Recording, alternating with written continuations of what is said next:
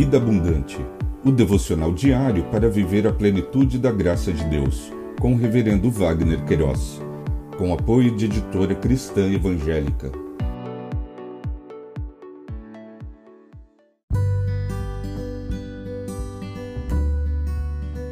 Olá! É um privilégio compartilhar a palavra de Deus. O nosso tema hoje é Moisés e Arão, a quinta praga.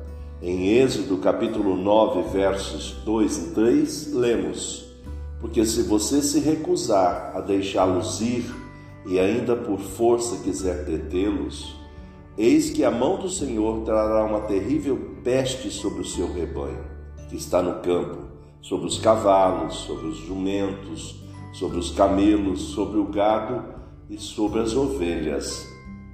O autor do Pentateuco, nesta porção de texto, registrou este episódio na história do povo hebreu, quando Deus, através de Moisés e Arão, enviou a praga da peste sobre o rebanho no Egito. O grande Eu Sou continuou por meio de Moisés e Arão comunicar os seus desígnios a Faraó. Determinou que libertasse o seu povo para que o adorasse. Disse: Deixa ir meu povo para que me sirva. A praga da pestilência nos animais atingiu fulminantemente os rebanhos do Egito, trazendo danos e grandes perdas. Segundo o comentarista da Bíblia anotada, Charles Riley, afirmou: os animais eram bem importados recentemente pelo Egito e por isso muito valioso.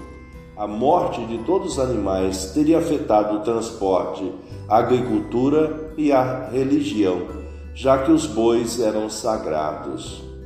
O rebanho dos hebreus não sofreu dano algum, e o Senhor fará distinção entre os rebanhos de Israel e o rebanho do Egito, para que nada morra de tudo que pertence aos filhos de Israel.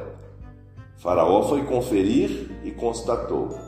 Faraó mandou ver, e eis que do rebanho de Israel não morrera nenhum sequer, Porém, o coração de Faraó se endureceu e não deixou ir o povo.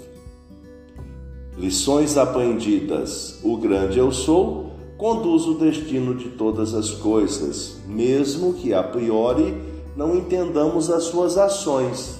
Todas são perfeitas e abençoadoras. Pensamento para o dia.